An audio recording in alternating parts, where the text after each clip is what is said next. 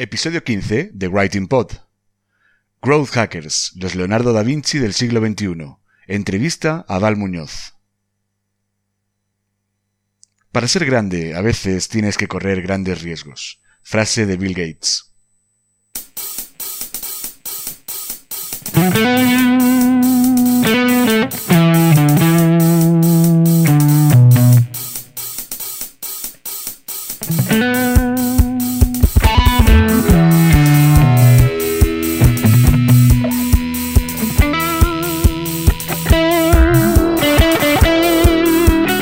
Cuesta escribir para tu blog, este es tu podcast.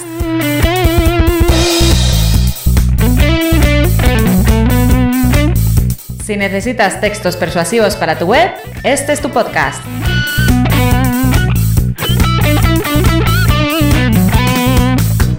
Si no sabes por dónde empezar a escribir, si sientes miedo ante un documento en blanco, este es tu podcast.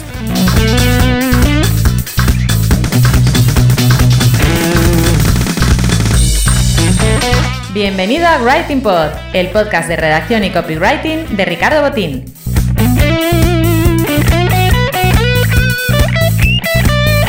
¿Copy qué? Copywriter, redactor persuasivo, redactor publicitario, lo que prefieras. ¿Writing Pod? Un juego de palabras para mezclar el trabajo de escribir y el de hacer podcast.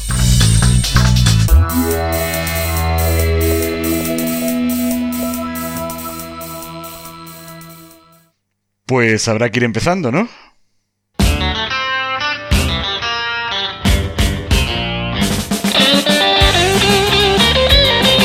Bienvenido a este episodio número 16 del podcast de copywriting y redacción Writing Pod. Te está hablando Ricardo Botín. Empezamos el año 2019 con una entrevista que os va a encantar porque voy a hablar con un profesional experto en poner negocios digitales en lo más alto. Hoy voy a entrevistar a Val Muñoz, un profesional experto en crecimiento. Esto es lo que los americanos llaman growth hacker. Con Val aprenderemos en qué consiste esta profesión totalmente desconocida incluso para muchos expertos en marketing digital. Pero claro, tal vez puedas pensar que qué tiene que ver esto con la redacción, el copywriting y el marketing de contenidos en Internet.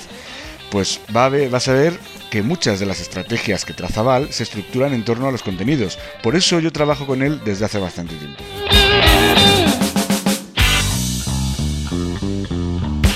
Pero antes de meterme en harina, ya sabes que tengo que recordarte la autoría de toda la música que se oye en este podcast. Así que, mm, por motivos de licencia Creative Commons, tengo que mencionar la autoría de cada tema de los que, se, de los que pongo para amenizar y acompañar musicalmente los podcasts eh, que voy grabando. En este episodio 16 de Writing Pod, eh, vas a poder escuchar, has escuchado ya de, al principio el tema Not So Away Some Tune de Admiral Bob, que es la, que, la canción que uso como sintonía principal. Y ahora mismo de fondo estás escuchando también de Admiral Bob otra canción titulada mm, Turbo Tornado. Y cuando terminemos este sumario de introducción, como transición a la entrevista con Val, eh, vas a escuchar también un tema titulado Oric Taiko Rap es compuesto y ejecutado por Jeff Speed.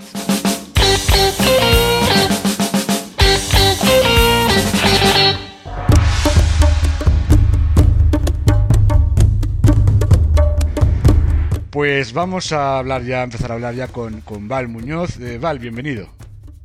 Hola, muy buena Ricardo, ¿qué tal? Eh, encantado de que, de que, estés aquí, sobre todo porque me interesa mucho tu faceta más profesional, aparte, bueno, que trabajamos juntos evidentemente, y sobre todo, además voy a entrar ya haciéndote una pregunta directa, que, que es un growth hacker, porque, claro, yo a la gente le digo las profesiones nuevas y lo de copy me cuesta explicarlo, pero si tuviera que explicar lo que es un growth hacker, supongo yo que tu familia te costará bastante, ¿no?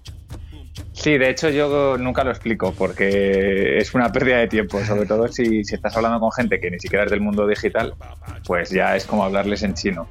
Eh, para los que nos escuchan, que entiendo que sí conocen un poquito más de marketing, de programación y todo eso, al final un growth hacker es, un, es una figura que surgió hace no demasiados años en Estados Unidos, en Silicon Valley, y es un perfil que es bastante multidisciplinar.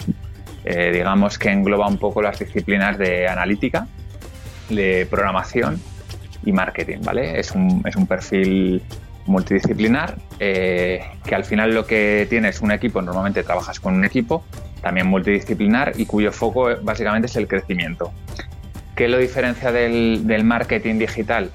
Bueno, pues que en primer lugar normalmente está dirigido por, por experimentos, ¿vale? No, no, no nos dedicamos simplemente a lanzar campañas o gestionar campañas o, cosas así, sino que lo que hacemos es tenemos un sistema de experimentación en el cual pues eh, lanzamos hipótesis, bueno, pues creemos que esto puede funcionar por esto y por esto y por esto y vamos a conseguir tales cosas, ¿no? Tales objetivos. Y entonces una vez que ya se han planteado estos objetivos, estos experimentos, pues se lanzan y pasado un tiempo se analizan los resultados. De aquí obtenemos aprendizajes. Normalmente estos experimentos, para que te hagas una idea, son experimentos en pequeño. Es decir, cogemos, por ejemplo, imagínate que, tienes un e-commerce pequeñito que está empezando y dices, bueno, voy a ver si funciona Facebook. Me voy a gastar 200 euros en Facebook. Hmm. Entonces diseño un experimento específico para ver si funciona. Y a lo mejor hacéis mm, X anuncios y vamos a ver si que, eh, y planteáis también un objetivo de qué queréis conseguir, ¿no?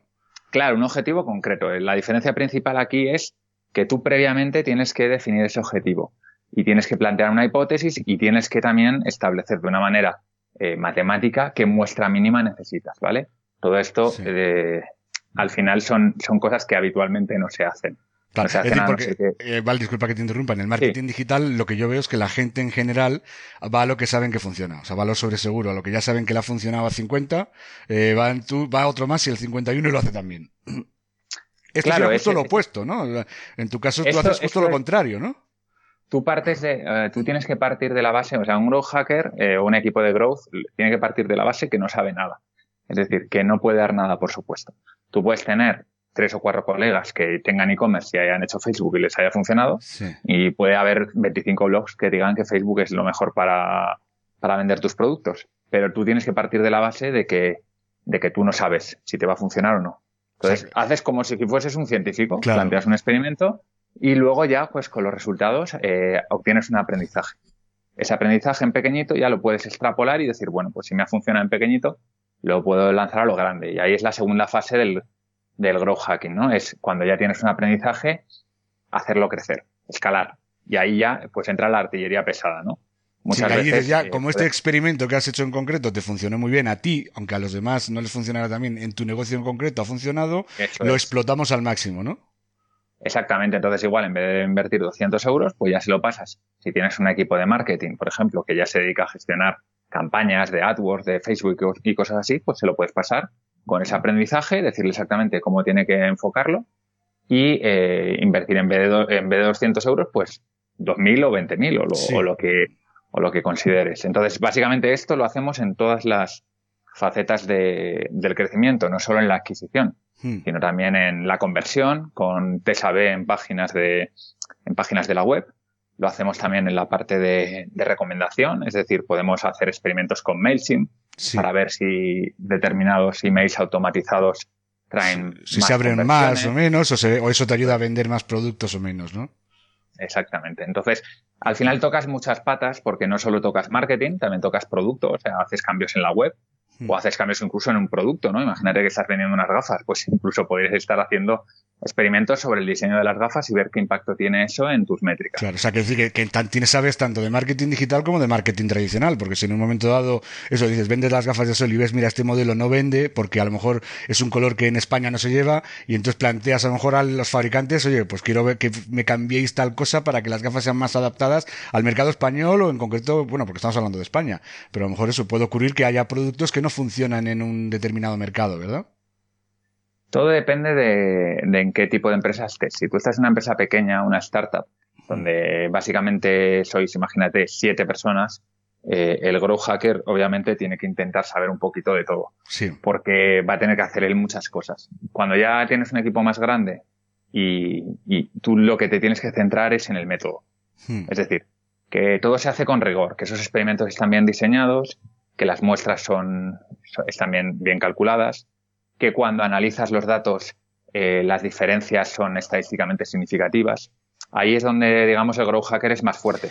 Claro, es decir, al final es un método. Experto en diseño. Claro, eh, pero es un método Claro, no súper ser científico. experto en diseño, en programación y en, y en Claro. todo. Sí, porque nadie sabe, puede saber absolutamente todo. Claro. Pero lo que me parece que es espectacular es, es lo bueno que es, es el tenerlo todo tan, es tan científico como decir, oye, si, aun- si igual que hace un experimento para saber si una determinada molécula puede curar el cáncer, vosotros lo hacéis del mismo, con el mismo rigor científico para ver si determinada acción de marketing tiene luego un, un resultado eh, positivo para el negocio, ¿no?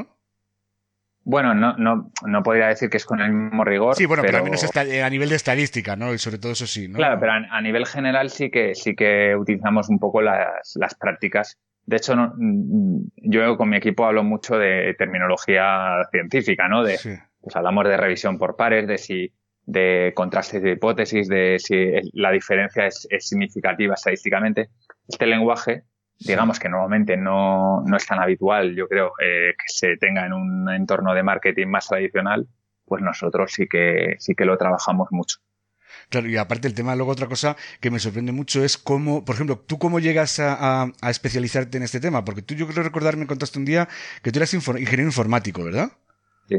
Pero eso no se estudia en la carrera, yo- ¿no? Todo esto que me estás hablando va... eso No, es- no, claro, claro, no, no, no, no, que va. Bueno, de hecho yo es que ni siquiera estudié la carrera, yo hice un ciclo de, de formación Sí. profesional eh, de la parte de, de sistemas, ni siquiera de programación, Sí. o sea que en mi caso el, el cambio ha sido muy grande a lo largo de mi carrera. O sea, que Lo que sí- autodidacta o... Sí, bueno, a ver, eh, yo he tenido siempre una mentalidad muy analítica. Entonces, para mí ha sido bastante natural. Eh, de hecho, yo creo que mucha gente que, que estudia informática o cosas similares, alguna ingeniería o matemáticas, física, pues normalmente son perfiles analíticos. Hmm. Y al final, un, un grow hacker eh, no deja de ser básicamente un analista Sí. un analista lo que pasa es que, bueno, te sigue un método.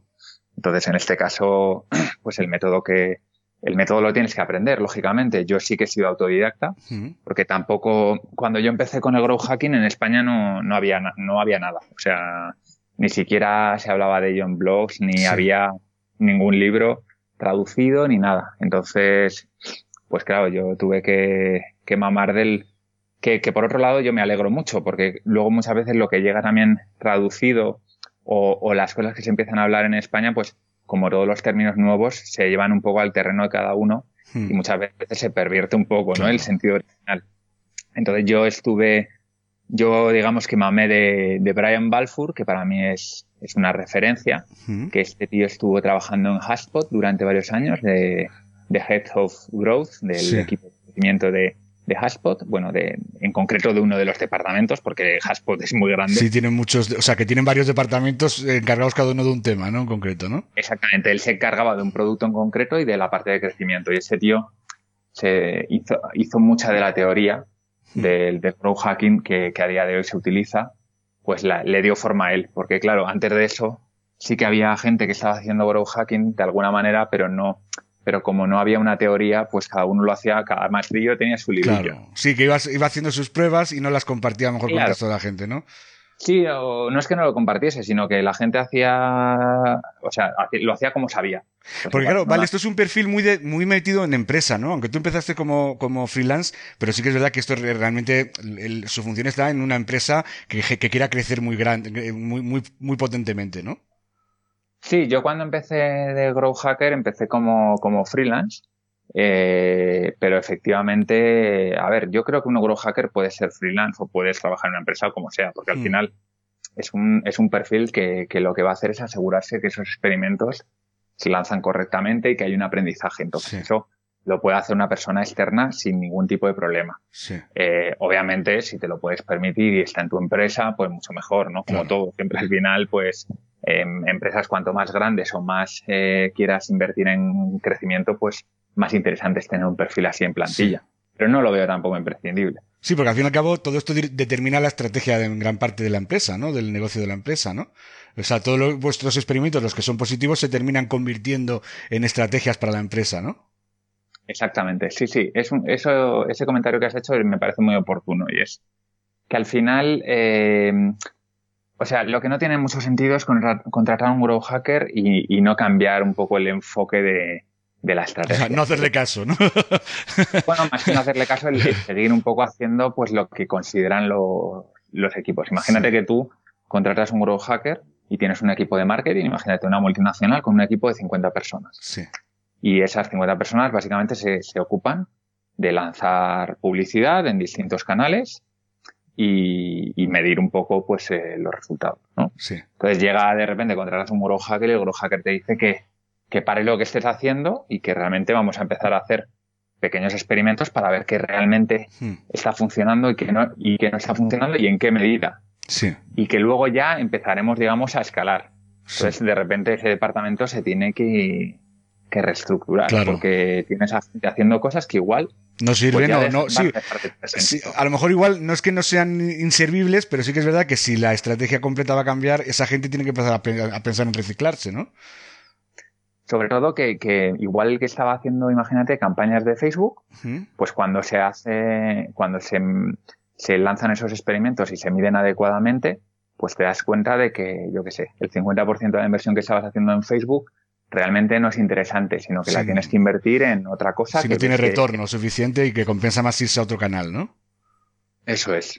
Y luego, sobre todo, esa dinámica diaria de probar cosas, porque cuando tú haces grow hacking no simplemente pruebas canales diferentes, Hmm. sino que también pruebas eh, tácticas dentro de canales. Es decir, AdWords, que es lo que yo más conozco, ¿no? Tú Sí. puedes hacer un, imagínate un experimento con búsqueda y te funciona fatal Hmm. y dices, bueno, pues ya no me interesa. Pero luego resulta que haces un experimento con, con shopping y te va estupendo. Pero voy más allá, o sea, dentro Sí. de shopping haces un experimento eh, cambiando los nombres de, de los productos que se muestran en el feed de shopping Hmm. y de repente pasas de tener un CTR de un 3% a un CTR de un 4,5%. Y ahí- son peque- pequeños experimentos que te dan esos aprendizajes que se aplican y que hacen que vayas creciendo de forma constante. Porque Claro. al final un growth hacker es su objetivo es que tú puedas tener un crecimiento superlativo, es decir, por encima de lo que ya estabas consiguiendo de una manera más o menos natural, haciendo las cosas como las hacías hasta ese momento. Claro. Y luego además, eh, teniendo en cuenta que estamos en un mundo, en el mundo digital actual, eso, las grandes Google, Facebook, todo este tipo, LinkedIn, todo este tipo de gente funcionan con unos algoritmos que van variando. Con lo cual, si tú mantienes la misma estrategia siempre, llegará un momento en que deje de funcionar. Sí, ese es, Es decir, un, por eso es un buen punto. Claro, Sí. por eso tenéis que estar siempre en permanente estado de, de prueba, ¿no? De probar nu- nuevas cosas, porque, oye, te tienes que ir adaptando a esos cambios que no suelen avisar, además del cambio que hacen. Con lo cual, Claro, eso, eso nos ha pasado a nosotros eh, hace no, no mucho con, con Google. Eh, Sí. Nosotros estábamos creciendo en posicionamiento orgánico una barbaridad, o sea, igual del 10-15% mensual, Sí. y de repente en agosto pues caímos un 30 o 40%. Entonces Sí. es- estamos ahora lanzando varios experimentos. A ver qué, por qué ha ocurrido Eh, eso, ¿no? Efectivamente, tenemos una serie de hipótesis que estamos probando ahora. Eh, hemos, hemos leído mucho, claro, lógicamente. O sea, Sí. tú puedes leer cosas y decir, bueno, pues probablemente pase esto. Sí, Pero nosotros no nos conformamos con el probablemente, sino vamos a ver si es esto. claro. Y entonces, en vez de hacer cambios sin un poco a ciegas, sin tener claro si van a funcionar o no, pues los hacemos con una hipótesis previa. Y eso es lo que diferencia, una vez más, el grow hacking de otro tipo de, de prácticas. Claro, entonces lo que estoy viendo yo, porque tú estás contando, Val, yo hay mucha gente, eh, porque claro, como todo esto hoy es eh, growth hacking se ha puesto de moda, como se ha puesto de moda el copywriting, y, y yo ahora veo a gente en redes sociales que se anuncian como, como growth hackers, pero me da a mí la sensación que al final lo que son es eso, pues conocen varias técnicas y lo que hacen es aplicarlas, sin tener esa capacidad experimental, ¿no? Al final son marqueteros, no son growth hackers realmente, ¿no? Bueno, eh, me resulta un poco difícil, ¿no? Eh, Sí, bueno, claro, sin conocer un caso en concreto, ¿no? Claro, sin conocer. Yo, Sí. Hombre, sí que te puedo decir que yo como he dado muchas charlas sobre Sí. growth hacking y, y más o menos pues estoy un poco al tanto, eh, yo sí que he visto gente que, que da charlas o que, o que sale pues en vídeos de YouTube y tal, Sí. o blogs hablando de tácticas. Y, y también muchas veces cuando te entrevistan, no es tu caso, que tú estás más informado, pero sí que me pasa muchas veces que me entrevistan y me dicen, oye, Val, dinos una técnica y tal. Claro. Y yo, claro, yo les intento decir que yo no me dedico a, o sea, que yo no soy un experto en técnicas de marketing ni nada por el estilo, sino que yo... Tú simplemente aprendes, o sea, pruebas cosas y cuando funcionan las aplicas, ya está. Pero además, es que ahí creo que tú lo has explicado muy bien y creo que los que nos estén, oyendo lo van a entender, que lo que funciona para tu negocio no tiene por qué funcionar para el mío o para el del vecino. Porque claro, la situación real de cada uno es distinta, el sector es distinto y, la competencia también es distinta. y, el, cliente es distinto y dentro de tus mismos clientes hay varios tipos de clientes o tienes varios servicios y cada servicio tú puedes dar por supuesto que, un tipo de campaña específico te, vale porque lo has probado con un servicio y te ha funcionado y lo pruebas con otro y como no seas sistemático a la hora de probar, eh, de repente empiezas a lanzarlo en otros servicios dando por supuesto que va a ir bien y cuando han pasado seis meses y decides un día hacer un análisis un poco en profundidad te das cuenta de que estás tirando el dinero. Claro, claro. Claro, y además yo hay otro problema que lo veo, por ejemplo, lo veo, y esto ya no es un tema de profesionales que se dedican a ello, sino tú imagínate que yo ahora decido, por ejemplo, yo luego te quiero comentar porque he encontrado en mi disco duro, yo cuando me suscribí al blog que tenías tú de Growth Hacking Labs, eh, yo creo que regalabas un lead magnet que eran 69 herramientas, o 69 hacks que puedes empezar a aplicar a partir de ya, ¿no? Y son como unos consejitos que luego, que creo que luego podemos comentar alguno, sobre todo los que están más aplicados a temas de redacción. Hay un par de ellos que son espectaculares, y esos son esos consejos que puedes dar genéricos pero que realmente, o sea, no, al final yo me pongo a leerlos y lo que tú explicas ahí es muy fácil de hacer, pero en el día a día no es fácil. O sea, no me puedo poner yo a hacer técnicas de growth hacking porque quizás no tengo ni los medios para medir, ni los medios para, para ver si realmente el, ni el dinero para invertir, a lo mejor, ¿no? Para, en el experimento, ¿no? Yo creo que lo más difícil, eh, efectivamente, no es ni la táctica, obviamente si no tienes el dinero va a haber tácticas que no puedes hacer y esa es otra confusión. Hay mucha gente que piensa que el growth hacking es algo de, bajo coste y obviamente a, la larga, claro que es de bajo coste, porque tú como estás probando y si algo no te funciona, pues dejas de invertir, te estás ahorrando dinero, ¿no? Hmm. Pero, pero tú hay un montón de técnicas de, un montón de técnicas que aplicando growth hacking pueden ser técnicas de pago. Y es perfectamente, y lo que dices, eh, tienes toda la razón. Eh, tú puedes hacer, por ejemplo, un, un email automatizado con MailChimp que se puede configurar simplemente leyéndote en un blog o la ayuda de MailChimp, lo puedes configurar en una hora y media. Sí. Y eso lo puede hacer cualquier persona con una hora y media de tiempo. Pero lo complicado es, a ver, ¿cómo hago yo? O sea, ¿cómo yo me aseguro de que lo que voy a hacer tiene un impacto X, que es el que yo deseo o el que yo necesito como mínimo para que me sea rentable o para que me compense esa hora y media de tiempo que yo he dedicado a hacer eso. O incluso a veces cómo yo mido el coste, el impacto negativo que puede tener también esa técnica, porque eso es algo que, también es, muy importante tener en cuenta. Cuando lanzamos una técnica, siempre hay un coste, un coste oculto, o casi siempre. Eh, por ejemplo, imagínate que tú tienes un, tienes una empresa en la que hay un trabajo comercial. Y entonces tú eh, formas a tus comerciales para que utilicen una técnica de venta específica. Sí. Vale, perfecto. Pues eh, te pones a llamar a clientes y de repente te das cuenta que ese día has ganado cinco clientes más que el día anterior. Pues perfecto. La mayor parte de la gente se queda ahí. Claro. Lo que pasa es que, primer, en primer lugar, el hecho de que tú hayas ganado cinco clientes más que el día anterior no significa nada. Claro, sí, porque, porque dio la casualidad que... has contactado con los cinco que estaban más calientes o más receptivos. Exactamente, puede ver. Se, puede ver al curazo. Sí. A ver, Val, disculpe un segundito. Ahora sí, es que ha habido un momento que te oía mal, ahora ya, ya te digo bien otra vez. El segundo error muy, muy, común también es no medir el posible impacto negativo. ¿Y eso cómo se mide? Bueno, pues normalmente cuando tú defines un experimento utilizas una contramétrica. Yo la llamo así. La verdad es que no sé si alguien más lo llama así, pero yo la, llamo contramétrica. ¿Qué significa esto? Aparte de la métrica principal, que es la que me dice si tengo éxito o no, utilizo una contramétrica. Esa contramétrica eh, tengo que intentar identificar algo que pueda tener un impacto negativo. Es decir, imagínate que esos clientes eh, son clientes que yo ya tengo y que lo que estoy intentando es venderles un nuevo servicio. El, hecho de llamarles, eh, sin que ellos me lo hayan solicitado, puede generar una fricción en el cliente. Incluso puede llegar a que ese cliente se moleste y, y deje de utilizar el otro servicio que ya tenía. Mira, Val, disculpa que te interrumpa un segundo porque el tema me parece muy curioso. A mí me está pasando con mi lista de suscriptores eh, a mi web.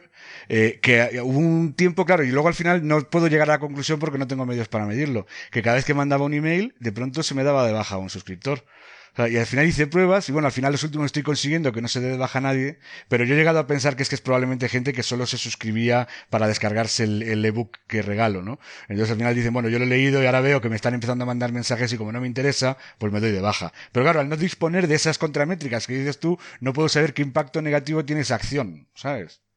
Claro, una, de hecho, una contramétrica muy clara cuando haces email marketing es la tasa de, suscripción. Entonces tú tienes por ejemplo, un experimento que nosotros hemos hecho es ir aumentando la, frecuencia de los emails que enviamos a nuestros clientes y eh, ir midiendo también cómo aumentaba la tasa de suscripción con esa frecuencia. Porque lo normal es que si tú a la gente, en vez de enviarle, imagínate, un email cada 15 días, le envías un email cada dos días, lo normal es que se te suscriba más gente. Y yo, de hecho, soy el primero que me borro. Es decir, yo tengo paciencia hasta cierto punto. Llega un momento en que hay veces que les dan, como ahora se ha puesto de moda lo de mandar secuencias muy, largas para venderse todo con mm. cursos y todo eso, hay algunos que terminado dándome de baja. Digo, es que, es que a mí me viene, a mí no me importa que me mandes uno denunciándome tu curso y un recordatorio, pero que me estés mandando un recordatorio cada 20 minutos. Oye, eso lo leía, lo hice más, lo explica más o menos así este, el de eh, Expert Secrets, eh, Russell decía que para las últimas había casi que mandar, no sé, recuerdo, si cada hora,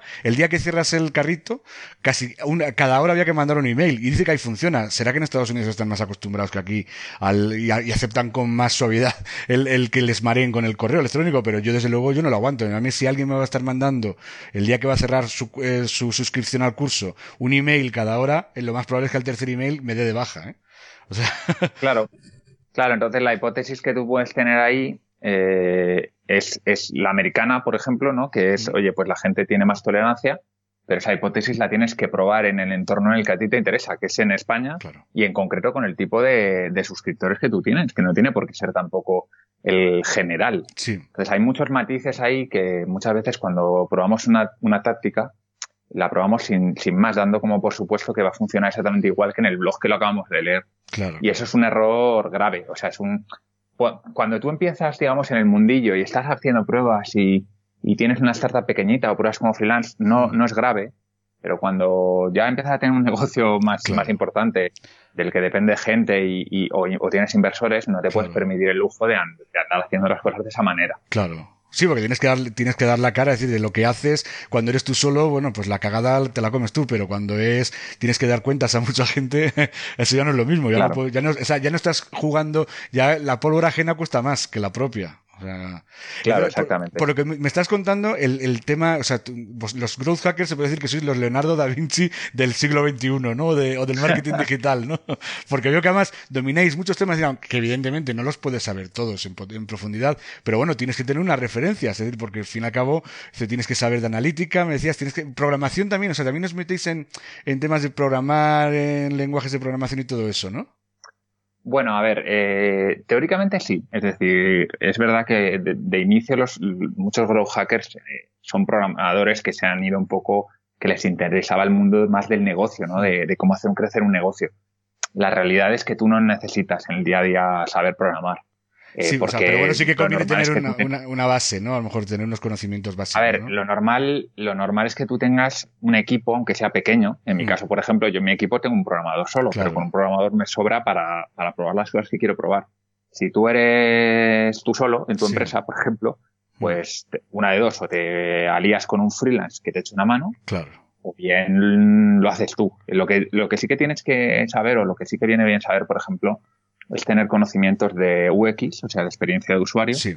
o cómo yo modifico la página para que sea más fácil de usar, y de CRO, de Conversion Rate Optimization, eh, que, es cómo modifico yo la página para que tenga una mejor tasa de, conversión. Claro, claro. Eh, que al final en un e-commerce, por ejemplo, bueno, en casi, en casi cualquier página, aunque tengas una ONG, al final lo que quieres es conseguir un donativo, pues claro. tú tienes que ir modificando tus textos, tus imágenes, tus la estructura de tu página, la navegación, todo, pensando en que al final esa tasa de, conversión aumente. Claro, yo mira, yo ahora, me, estoy, yo ahora me estoy formando mucho, ah, formando mucho, en serio, estoy, porque sí que también para los copies nos viene muy bien conocer el tema de UX, o sea, el saber dónde hay que colocar un botón, dónde es más fácil, o sea, y de hecho, mira, yo estoy leyendo ahora mismo justo el libro este de Don't Make Me Think, el de No Me Hagas Pensar, eh, aunque que, lo estoy viendo que está quizás un pelín obsoleto porque los, los ejemplos que te pone son de hace 10 o 12 años, pero bueno, es decir, la idea básica de, por ejemplo, eso, eso de que nunca, eh, en un, que toda web tienes que ser capaz de volver al inicio en tres pasos,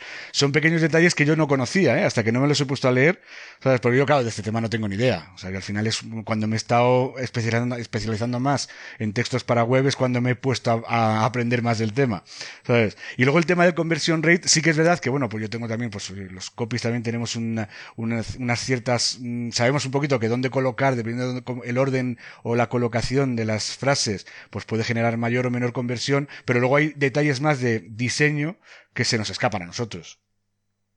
Sí, no, no, y, a mí también. Al final, lo importante para mí, por ejemplo, un Eurohacker en cuanto a conversión rate optimization es que sepa lanzar un test A-B. Hmm. Porque tú puedes no saber exactamente cuál es la mejor práctica en cuanto a dónde colocar una imagen o qué tamaño debe tener o eso puedes no saberlo por lo que tú has dicho porque no podemos saber de todo. Pero lo que sí que tienes que saber es cómo probarlo. Porque así igual tardas un poquito más, pero lo acabas dando con la solución. Igual tardas tres pruebas, ¿no? Tienes que hacer tres test probando distintas estructuras hasta que das con la adecuada. Pero si no sabes lanzar un test A-B, el problema es que ya te estás fiando de tu intuición y ahí es donde, donde muchas veces fallamos, porque esa intuición, a no ser que seas un súper experto, puede fallar y aunque seas un súper experto también puede fallar porque, por lo que hemos hablado antes, ¿no? Porque al final no hay, no hay soluciones definitivas para cualquier tipo de negocio.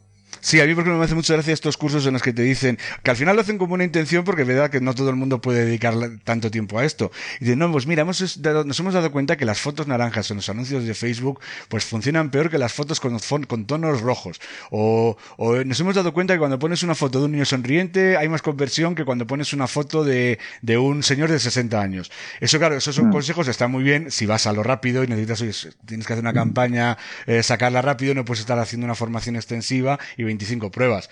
Pero claro, tampoco puedes pretender sacar el rendimiento que se le puede sacar haciendo test A-B. Claro, ese tipo de, de, estudios o de, o de posts que se hacen muchas veces, hmm. ahí también hay que saber un poco lo que estás leyendo. Es decir, si yo, por ejemplo, em, me meto a Conversion XL, que es un, es un blog de referencia en cuanto a CRO, hmm. y, veo eh, una sugerencia de ese tipo, yo me la tomo muy a pecho porque sé que esta gente... O sea, son los que más saben del tema, ¿no? y no es un caso aislado, que probablemente ellos hayan probado con varios clientes y tengan, muchas veces incluso te, lo dicen, ¿no? Oye, pues esto lo hemos probado con tantos tantas webs y hemos visto que el 70% efectivamente es mejor. Entonces hay que, hay que saber primero dónde, dónde estás leyendo, cuál es la fuente y luego tomártelo como una buena práctica. Es decir, eh, obviamente eso es útil, es como lo que tú comentabas antes del, del ebook que yo, que yo tengo de 69 Grow Hacks. Sí. Esos hacks son hacks que ha, utilizado gente con éxito. Claro. Y yo entre ellos, ¿no? Entonces, eh, al final es una buena práctica. Es decir, es posible que te funcione. Entonces, tú lo que tienes que hacer es darle prioridad a eso a otras cosas que se te puedan ocurrir a ti igual y que no has probado. Claro, y además lo bueno es, que lo ha probado con éxito, pues es más posible que te funcione que si no lo ha probado nadie con éxito. Claro, y aparte, Val, esos consejos que das tú son tan sencillos de hacer. A mí, por ejemplo, hay uno que me ha encantado y de hecho es probable que lo haga cuando cuente con una buena base de datos de direcciones, que es mandar cartas manuscritas. Es algo que le hace una ilusión tremenda a la gente, ¿sabes? Y, que no hace nadie en absoluto. decías, bueno, y ponías otro, y dice, y si va lacrado, o sea, todavía a la gente le gusta más. o sea, le impacta más. O sea, es una cosa que parece una chorrada, no cuesta tanto. Es decir, si cuentas, por ejemplo, en un negocio convencional que tiene un montón de, de, de direcciones de, físicas, o sea, bueno, o un, e-commerce también, porque al fin y al cabo estás mandando el producto a una casa, ¿no? A un, mm. Entonces al final también tienes un listado grande de, de, direcciones físicas y en un momento dado lo puedes hacer, porque es que la cosa es interesante, o sea, es una cosa llamativa. Otro, ejemplo, que ponías, que también yo solo uso muchísimo, es la técnica Skyscraper. Pues eso lo puede hacer cualquiera, ¿no? Al final que el Skyscraper es mejorar un texto que ya está, del que, el que ha sido el exitoso y el que está más, mm, el que ha sido casi viral, pues dice, bueno, pues voy a hacer una cosa pues igual que esa, pero mejorándola son, son detalles muy, muy, muy fáciles de hacer, pero que es de verdad que si no te los dicen, a mucha gente no se nos ocurre. Sí, por eso yo, claro que utilizo, o sea, a mí no es que no me parezcan útiles ese tipo de, ebooks o, mm. Yo, de hecho, tengo en mis favoritos, tengo igual 10 o 15 páginas Sí. que básicamente son recolecciones de, de técnicas, Claro. porque cuando me quedo sin ideas, pues digo, venga, voy a tirar de aquí. Ideas para de, de newsletter para, para recapturar usuarios que están desconectados. Mm. Y me saco 5 o 6 y digo, a ver, pues ¿cuál es la que me parece más interesante? Esta, pues la priorizo y voy a probarla. Y ahí es donde entra en juego el experimento. O sea, no la lanzo sin más. Esa, esa es un poco la parte importante, ¿no? Claro, claro. Porque yo lo que digo siempre cuando, cuando tengo charlas y la gente me, me pregunta mucho por técnicas, yo siempre digo, esa es la parte fácil. Sí, Porque eso, tú, a, a día de hoy, gracias a Dios, tenemos a Google, claro. que tú pones eh, Grow Hacks y te salen cientos de páginas. Sí.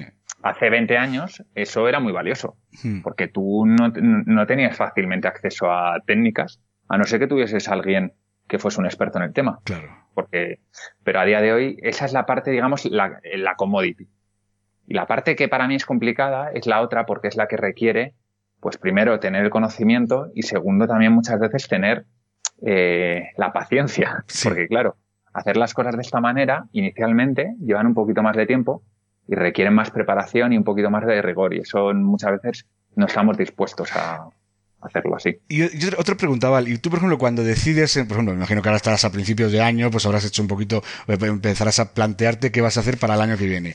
¿Qué haces? ¿Analizas la- las cifras y las estadísticas y la anali- analizas todos esos datos de, tu- de la empresa y vas diciendo, mira, pues vamos a incidir más por aquí, que aquí vemos que no nos va tan bien? ¿O directamente vais sobre la marcha generando experimentos más a corto plazo?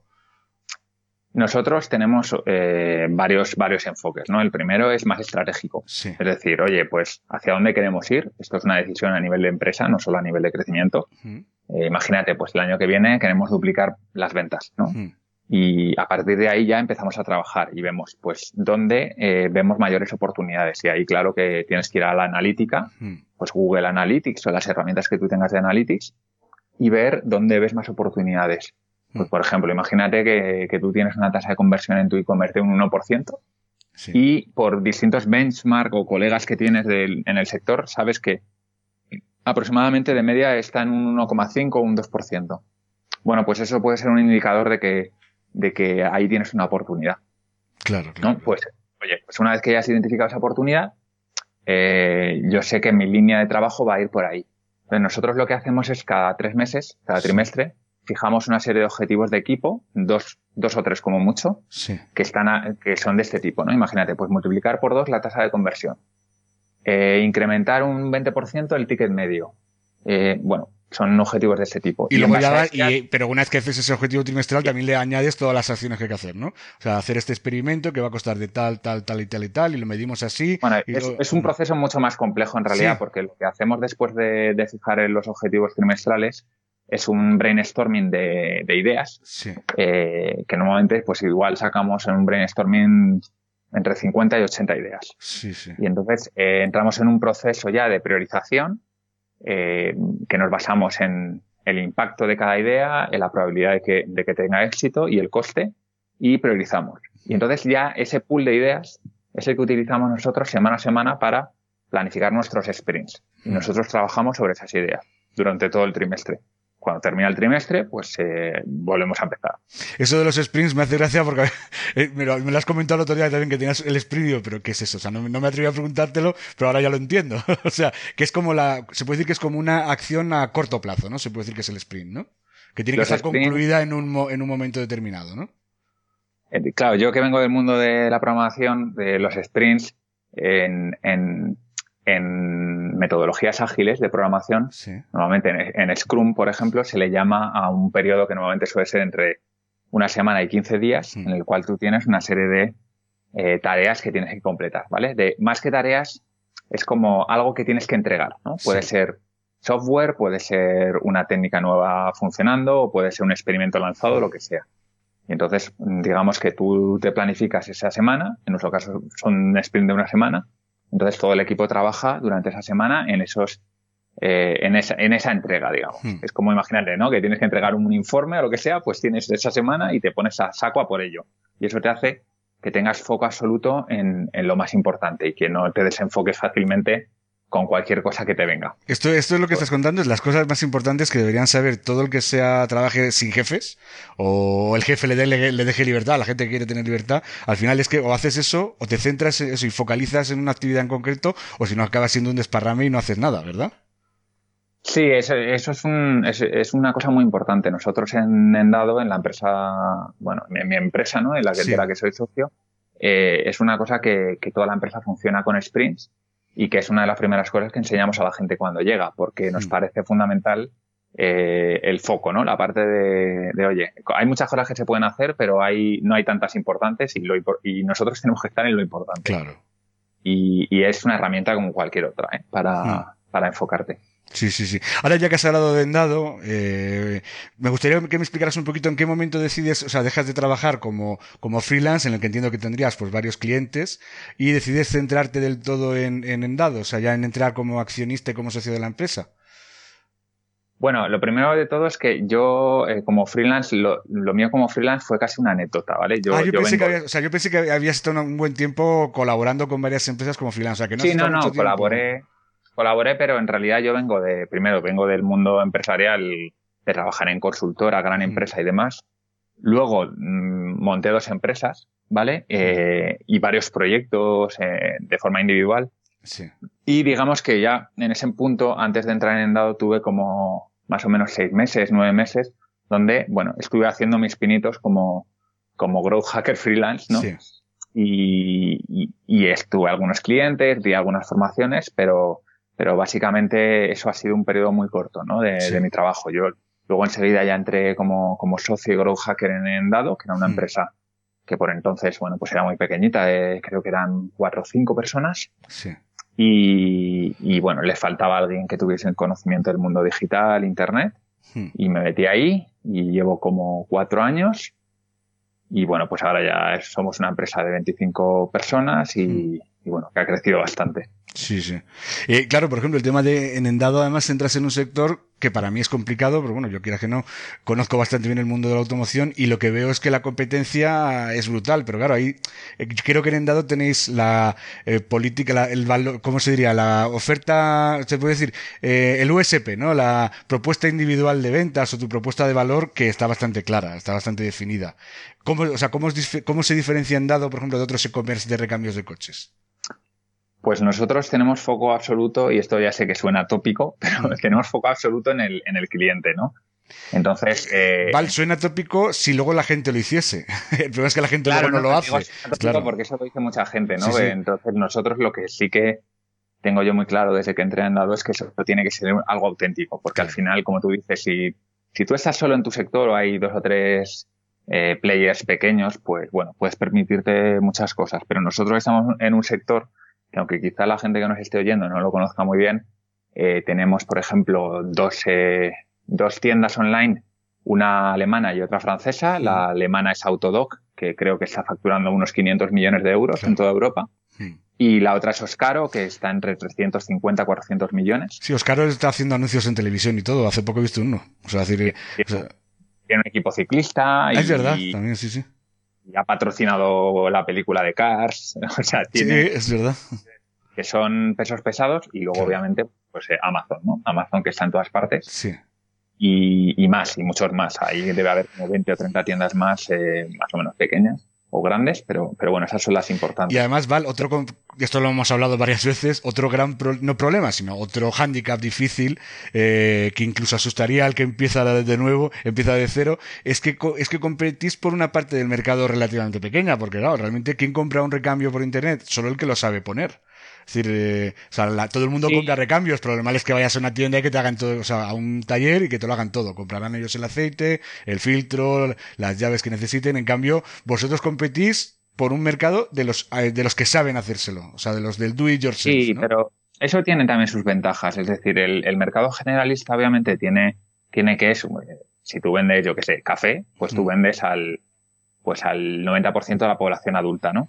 Hmm. Si tú vendes recambios de coche por internet, estás vendiendo a un 6%. Claro. En España, en otros países es más. En Francia, por ejemplo, es más habitual. El do yourself es más habitual. Eh, la parte buena de todo esto es que te, diriges a un cliente que, tiene un conocimiento alto del producto. Y eso te facilita muchas cosas. Por ejemplo, si tú te quieres destacar como, como un referente técnico de servicio y demás, lo va a valorar mucho, mucho más un, un cliente de ese tipo que no un cliente generalista. Claro, sí, que, en el fondo da por supuesto que, es que, que las cosas tienen que ir bien, ¿no? En cambio, el que, el que sabe hacerlo y ha tratado con varias empresas distintas, sabe que es muy habitual tener malas experiencias y que la gente y que los pedidos no lleguen a tiempo y que los pedidos salgan más caros de lo que te han dicho. Ese tipo de cosas el cliente vuestro lo sabe, ¿verdad? Sí, además de que, por ejemplo, si, si tú tienes un, un do yourself que, que controla bastante de mecánica y te llama por teléfono y te pregunta dos o tres cosas, eh, si tú no tienes una empresa preparada con gente al, al, teléfono que sean expertos en el tema, mecánicos y expertos en recambios, pues eso lo va a notar a la primera.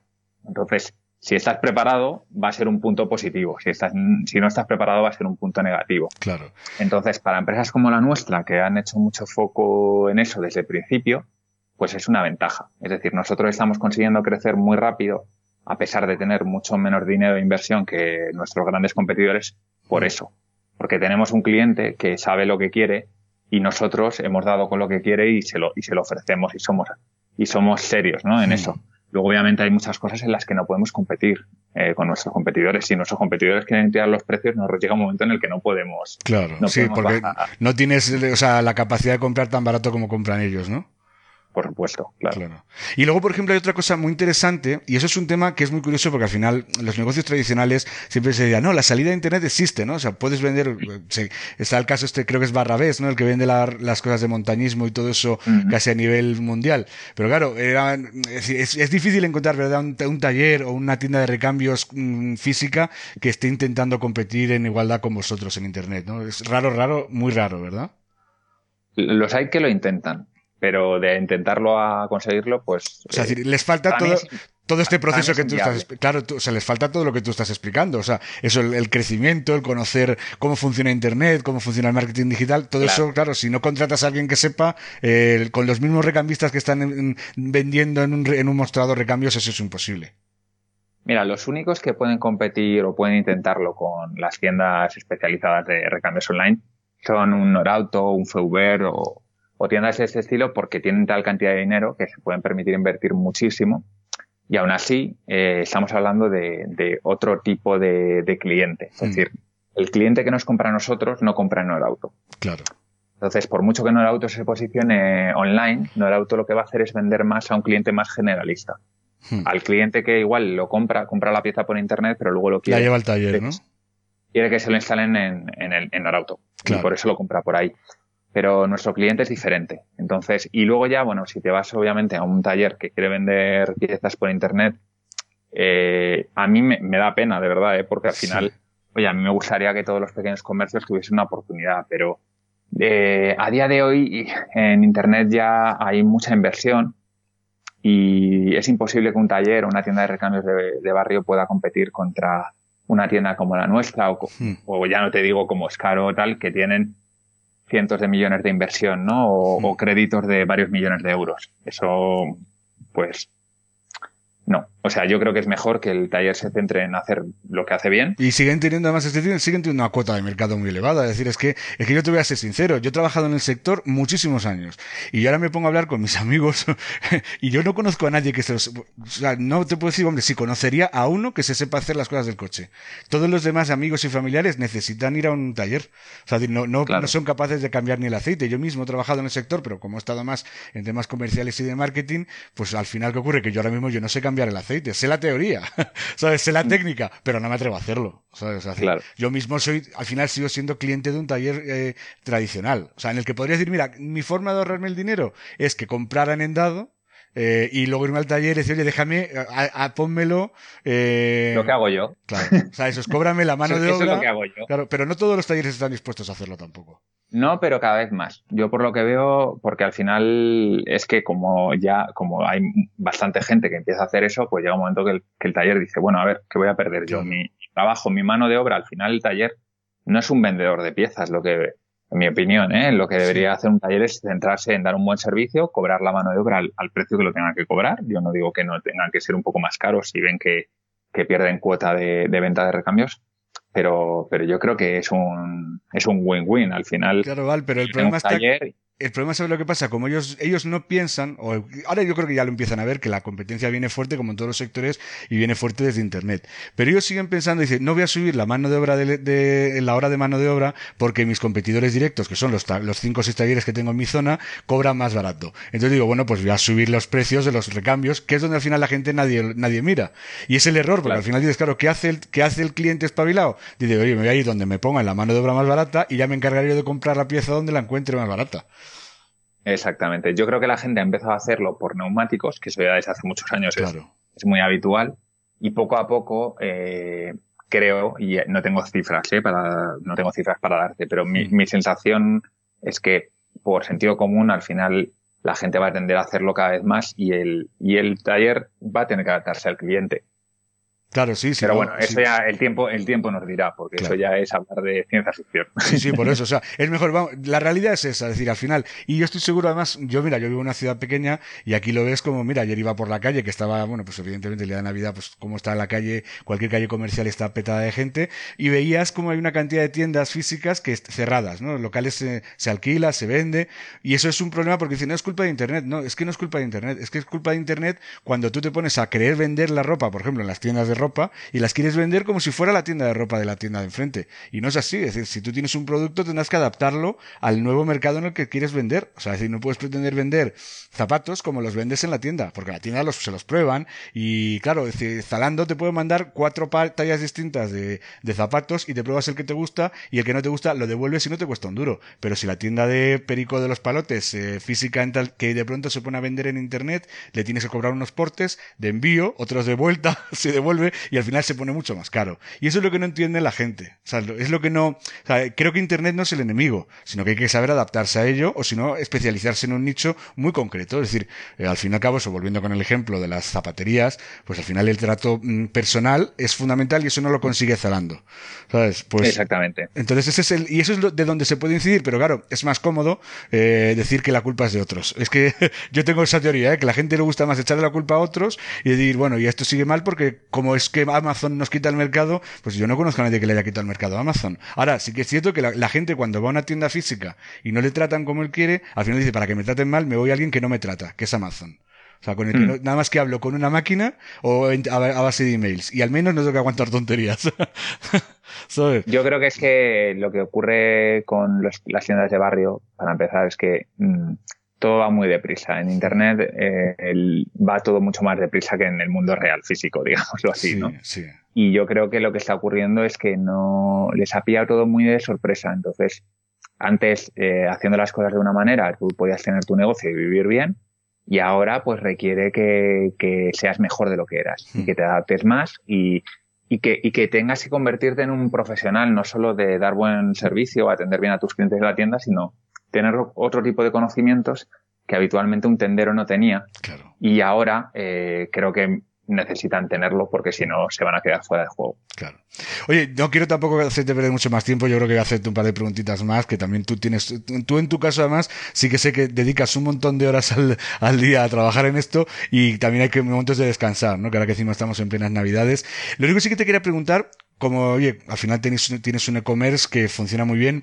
Eh, por ejemplo, ¿qué, ¿qué, es lo más importante a nivel, por hablar un poquito también de redacción y de copywriting, a nivel de, de posicionar una tienda online? O sea, decir, ¿tú crees que es mejor posicionar los productos individualmente, ficha por ficha, o es mejor posicionar por categorías y desindexar productos? ¿Tú cómo, cómo lo, qué sueles recomendar tú en, eh, cuando alguien te pregunta pues este tipo de cosas? Yo, yo si quieres un día, eh, invitamos a Cristian, que es el SEO con el que yo ah, trabajo. Ah, sí, sí, sí. Claro, es verdad. y hacemos, hacemos una entrevista específica solo para eso, porque es un tema tan complicado. Pero bueno, así un poco por encima, que yo entiendo que también la gente quiere, quiere que, que le demos grandes. Sí, la pincelada, quiere una pinceladita. Una pincelada. A ver, si tú tienes muy pocos productos, hmm. puede tener mucho sentido que tú te centres en, en las fichas de producto, en posicionarlas, hmm. eh, porque al final lo que tú quieres es que tus productos o tus páginas, mejor dicho, no compitan entre sí. Hmm. Entonces tú imagínate que tienes 300.000 productos, como es el caso de Endao. Claro. eh, es, es, imposible que tú... Y es el mismo producto para con referencia 1, eh, eh, con referencia 2, con referencia 3, y la diferencia a lo mejor es que uno está orientado al coche SEAT León, el otro al SEAT, eh, al SEAT Ateca, o sea, y eso al final seguirían duplicando, ¿no? Entre ellos, ¿no? Claro, o son, o son, imagínate, dos amortiguadores que son básicamente el mismo, pero uno tiene un sistema de gas y otro tiene un sistema eh, neumático o, yo qué sé, cualquier cosa, pequeñas diferencias entre productos que al final eh, no merece la pena diferenciar. Entonces ahí lo que te interesa en un sector, en un negocio como el mío, en una tienda como la mía, es lo primero es centrarte en las categorías. Es decir, voy a intentar posicionar búsquedas de amortiguadores, amortiguadores de coche también, por ejemplo, o amortiguadores SEAT. Eh, entonces, bueno, pues ahí tienes, en nuestro caso, que tenemos 400 y pico categorías, pues eh, eh, tú sabes bien que el primer esfuerzo ha sido en crear contenidos y en diseñar páginas que estén optimizadas para ese tipo de búsquedas. Una vez que ya eh, has conseguido esto y ya estás posicionando bien, entonces a continuación yo empezaría a centrarme en aquellas fichas de producto que son, por ejemplo, top ventas. Porque nosotros tenemos 300.000 productos, pero tenemos 50 top ventas. Claro, y ahí, por ejemplo, sí que se podría usar ya la técnica Skyscraper, ¿no? Eh, de decir, de, vamos a hacer, por ejemplo, contenidos mucho mejores que los que hace la competencia, o tampoco sería necesario en ese caso. Bueno, ahí ya dependerá mucho del sector. Hay hmm. productos que requieren contenidos de mucha calidad. Se me está ocurriendo ahora, por ejemplo, uno que es Imagínate que tú vendes eh, cosmética, ¿vale? Eso, es que yo estaba pensando en la cosmética, igualmente también. Claro. Sí. Ahí, estoy viendo unos e-commerce de cosmética que hacen unas descripciones de productos espectaculares, ¿eh? O sea, y es verdad, porque se, se, compite mucho entre ellos, ¿no? Y porque tiene mucho sentido, porque al final, eh, o sea, yo creo que cuando tú creas contenido, independientemente de si es para posicionar como si es para el usuario, hmm. eh, lo primero es pensar en el usuario.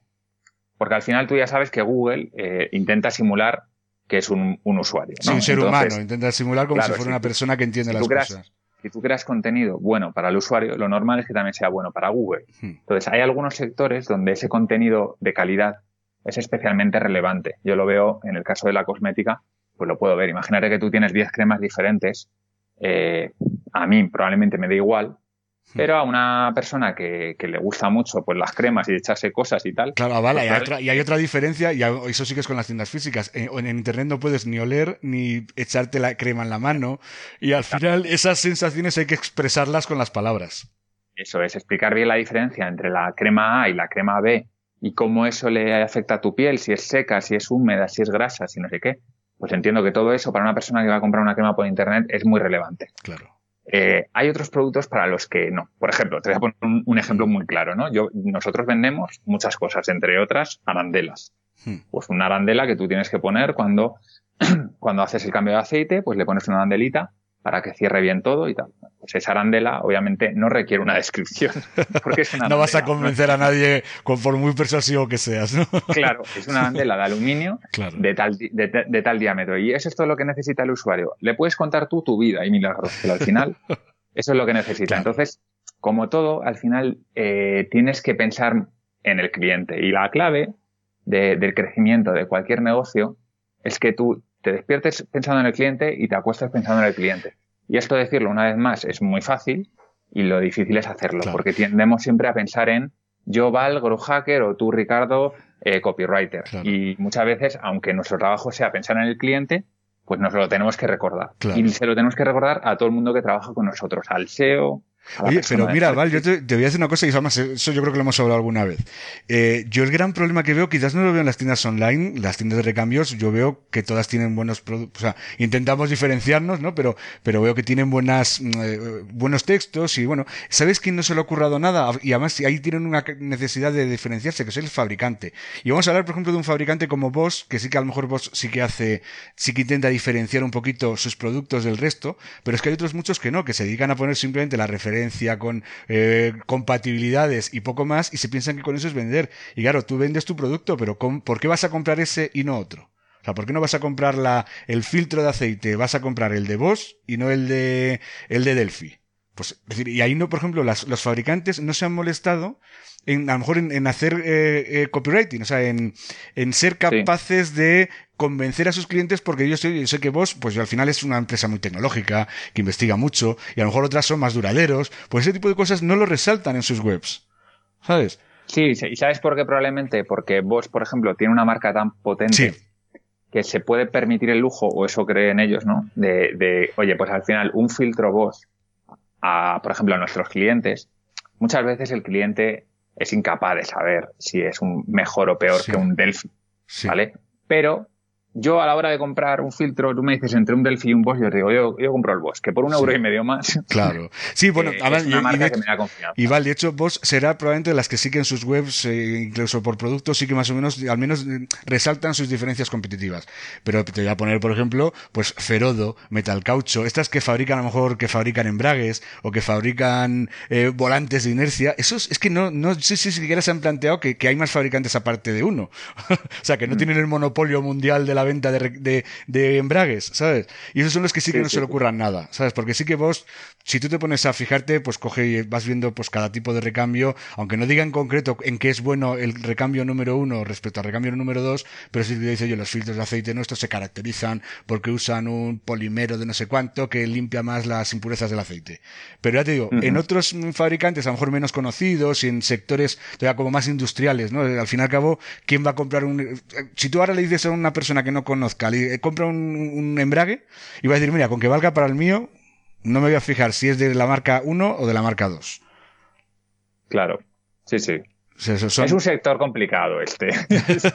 quiero decir que al final eh, yo, yo lo veo muy obvio, por ejemplo, el tema del copywriting en, en otros sectores. Sí. En el nuestro lo veo muy obvio en algunas, en algunos productos. Por ejemplo, cuando tú te vas a comprar un amortiguador, hmm. eh, sí que por ejemplo, hay mucha gente que se va a preocupar por si es un amortiguador más deportivo o menos deportivo, con un comportamiento u otro. Cuando te compras un, un, tú has comentado, ¿no? Un embrague Tú lo que quieres es que el embrague funcione bien. Sí, y no se rompa, y, que, dure mucho. Exactamente. Entonces, ¿qué es lo que te Pero bueno, pero Val, también son argumentos. de la marca. Claro, pero también son argumentos que la marca, cuando no es conocida, debería resaltar. Es decir, oye, mi embrague es más duradero que el resto. Tenemos pruebas de. Eh, me estoy inventando. Tenemos pruebas de laboratorios independientes que dicen que en pruebas de estrés es el que más dura. Pues eso es un argumento de venta.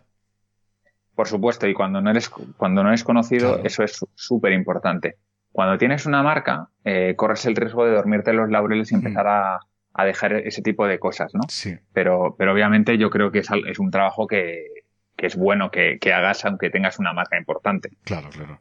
Pues oye, Val, ya solo nos queda, no quiero hacerte perder mucho más tiempo, pero bueno, vamos a ir un poquito al tema más personal. Yo siempre le digo a todos los invitados que vienen por Writing Pod que pues que hagan un poquito qué es lo que les gusta leer, qué les gusta, o sea, qué libro, si tienes un libro favorito, si tienes una película favorita y si tienes una, eh, una canción favorita. Yo te voy a decir que hay gente que me dice, ¿puede ser de cosas de trabajo? Digo, pues sí, si te gusta en tu tiempo libre leer libros sobre trabajo, lo puedes decir también. O sea, no sé si tienes algún libro que digas, este libro me encanta? Pues mira, yo tengo muchos libros porque a mí me, me, encanta leer y leo, y leo muchísimo, pero me lo he preparado aquí por, por, poner un libro, un libro especial para mí en, en, el último año. Ha sido un libro que he leído de Steven Pinker que se llama La tabla rasa. Sí.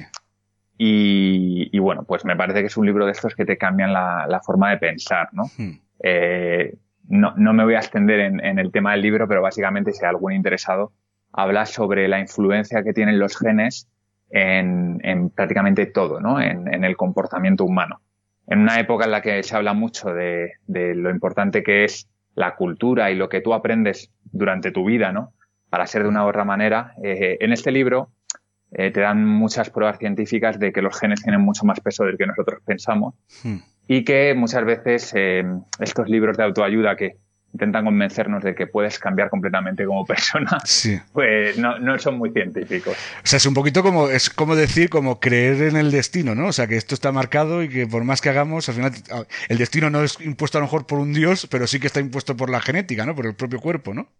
Bueno, no es blanco. En realidad el libro tampoco te dice eso. Lo que te dice es que no es cierto lo que, lo que muchas veces eh, se, se, intenta vender o se, o se dice, ¿no? Desde los libros de autoayuda o estos grandes oradores, ¿no? Que te, que te intentan convencer de que tú puedes eh, ser Steve Jobs o ser Leonardo da Vinci o ser o que puedes hacer todo lo que tú quieras y, no es tan fácil claro. No te pone un poco más eh, los pies sobre la tierra diciendo bueno tú obviamente puedes tu cerebro es muy flexible y, puedes crear muchas nuevas conexiones y tal pero tú de serie viene igual que tienes los ojos azules o los tienes marrones eh, tienes mm, cierta capacidad innata para las matemáticas o no la tienes, o cierta capacidad innata, Claro. Innata para la oratoria o no la tienes. Y el hecho de que tú eh, dediques un montón de tiempo para hacer algo, pues eh, no significa que tú vayas a conseguir los mismos resultados. Vamos, que por mucho que juegues al fútbol no vas a ser A ser-. Sí, pero mira, eso es una cosa que deberían empezar a entender casi todos los padres que tienen hijos jugando al fútbol. Es decir, eh, al final Pues, por es, es- es así, ¿no? Porque al fin y al cabo dices, bueno, hemos puesto también el, o el que se empeña en ser eso, el nuevo Steve Jobs. Si es que al final, oye, tú cada uno tiene sus habilidades y una persona, si te orientas bien, pues puedes enfocarte hacia algo en concreto y eso, y ahí yo sé, yo sé de, de que de los miles y miles de niños que están jugando hoy al fútbol en, en sus colegios, a lo mejor puede ser que salga uno, pero ya te digo yo, bueno, había, creo que hay un libro de un, de un locutor de radio de, de- deportivo que se llama así como que tu hijo no va a ser el nuevo Messi.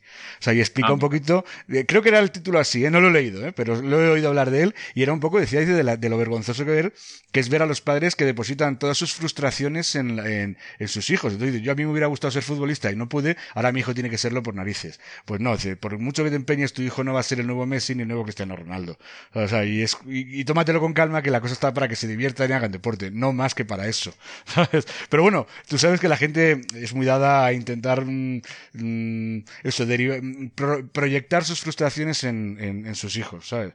Y el que No, era... también es, es muy bonito pensar que, que tenemos capacidad para cambiar nuestro destino, ¿no? Como Claro. tú dices, pero, pero también hay que ser realista y, y saber que si algo, por ejemplo, nunca se te ha dado muy bien, por mucho que tú trabajes en ello, no vas a ser muy bueno. Puedes ser- llegar a ser mm, medianamente bueno.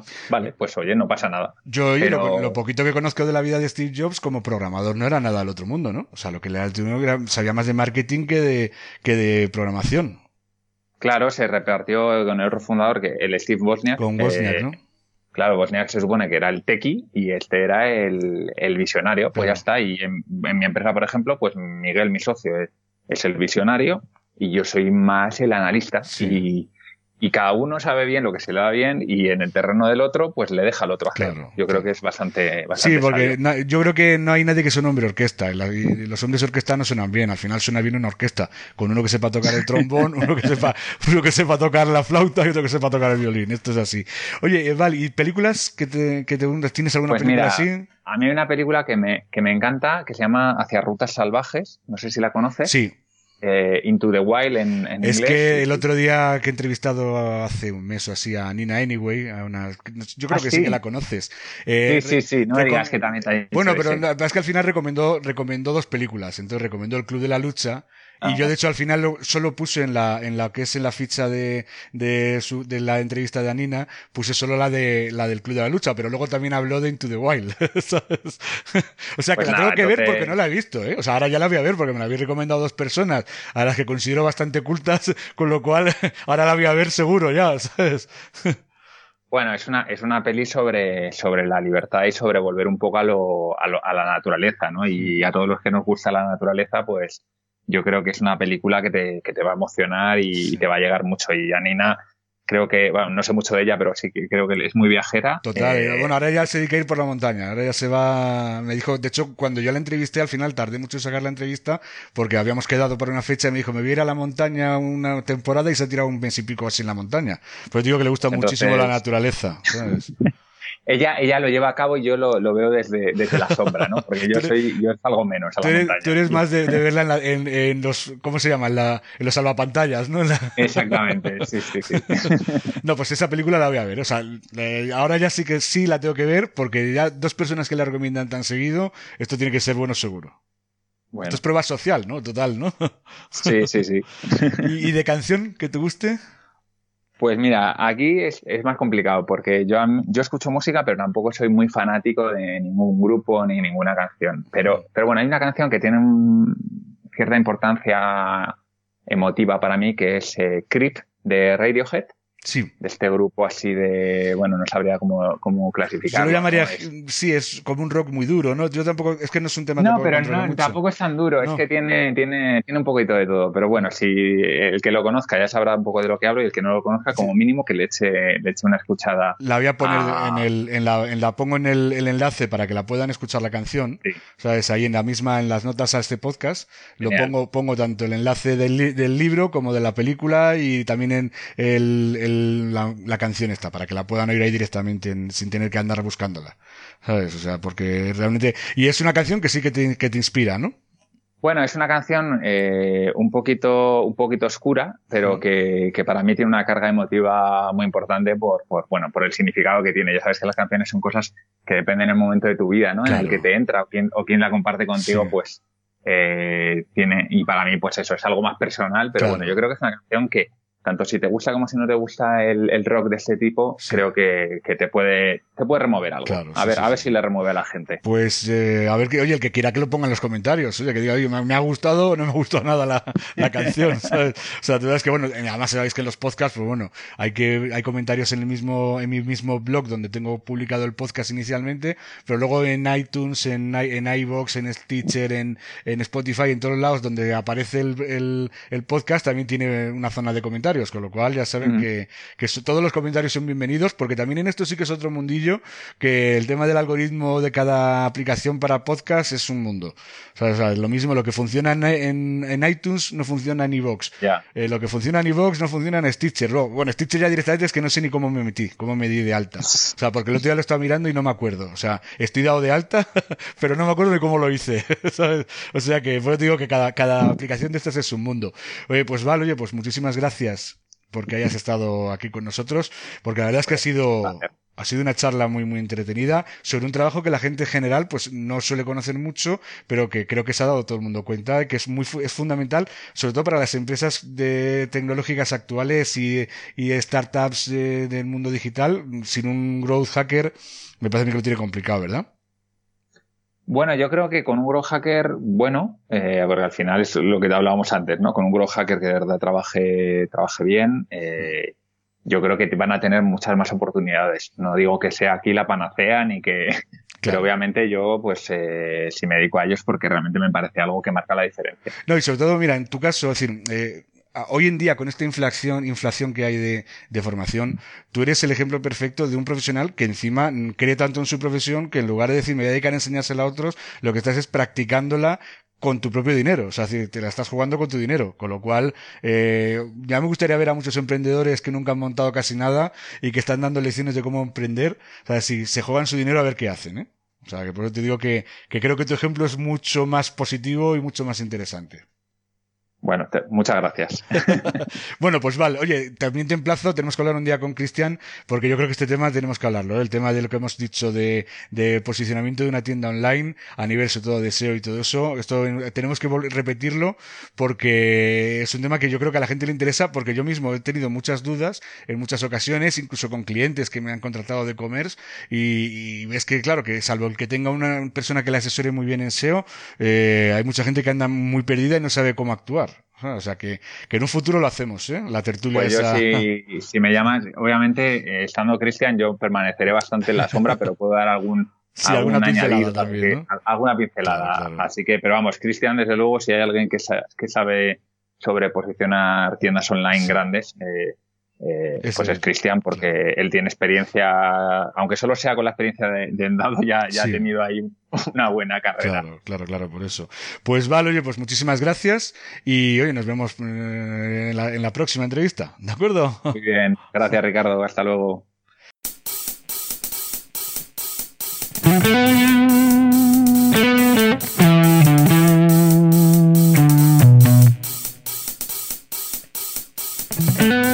Tras esta fructífera conversación con Val, ya solo me queda pues comentarte lo que hago siempre, ¿no? Es hablarte un poco del, ebook gratuito que puedes conseguir simplemente entrando en mi web, en ricardobotin.com. Vas a encontrar que en el home tienes una, una pequeño cajetín con un formulario muy sencillo de suscripción y también eh, si entras, por ejemplo, si estás escuchando el podcast directamente en la sección de podcast de mi web, en ricardobotin.com barra podcast, eh, encontrarás que en el footer hay también ese mismo formulario, simplemente tienes que poner tu nombre y tu dirección de correo electrónico y con eso te mandaré un link para que te puedas descargar mi guía gratuita titulada Escribe en tu blog como los profesionales. Con este, con este pequeño libro gratuito que no tiene ningún coste para ti, puedes aprender pues, a, redactar un post casi como, como un profesional, ya que se trata de una guía dirigida a emprendedores con miedo a la página en blanco, que son muchos más de los que la gente piensa. Y a lo mejor tú mismo te encuentras con problemas que no se te ocurre sobre qué escribir o no sabes cómo desarrollar bien los temas que quieres tratar en tu blog. Bueno, pues aquí con esta guía gratuita vas a encontrar un montón de información eh, muy práctica y muy fácil de entender y que podrás aplicar desde el primer momento en tus propios proyectos en Internet. Ya sabes que además cuando te formas parte de mi lista, pues bueno, pues estarás al tanto de las actualizaciones que vaya, que vaya haciendo. Eh, cuando publique nuevos podcasts, cuando publique artículos, cuando te iré contando cositas. No soy muy pesado, no, me gusta eh, machacar, como hemos dicho hoy con la entrevista Val, pues me parece que no se puede estar mandando emails cada cinco minutos, pero bueno, de vez en cuando sí que te, mantendré al tanto de lo que, de lo que voy haciendo. Eh, bueno, pues oye, pues ya poco más me queda que, que felicitarte el año nuevo, que me estoy dando cuenta que todavía no lo he hecho lo tendría que haber hecho probablemente en la introducción, pero bueno, como la tenía muy, yo sabéis que las, introducciones las tengo muy estructuradas, pues bueno, realmente no me he dado cuenta hasta ahora que, que, es el primer episodio del año y que conviene también felicitar el año nuevo, como ya de hecho felicité hace unos días también la, la Navidad, incluso bueno, pues a mis suscriptores les mandé eh, una felicitación específica con un con, una, imagen también que, he mandado, también que he publicado en las redes sociales y que es posible que si me sigues, pues tanto en mi cuenta de, Facebook, que sería Ricardo sería facebook.com barra Ricardo Botín, eh, Ricardo Botín Copywriter, eh, luego también me puedes encontrar en Twitter en arroba Ricardo Botín, en LinkedIn, también, mi nombre es Ricardo Botín también en LinkedIn, linkedin.com barra Ricardo Botín. Y eh, también ahora he estrenado una cuenta que estoy empezando a mover en Instagram, también pues muy fácil porque como todo lo, lo tengo igual, sería arroba Ricardo Botín. Pues en cada, en cada una de estas redes sociales me puedes encontrar y si ya me estás siguiendo pues ya habrás visto cómo ha sido la felicitación de Navidad y ya por eso te digo que aprovecho este episodio número 16 el primero de este año 2019 para felicitarte el año nuevo. Te ha hablado Ricardo Botín para Writing Pod.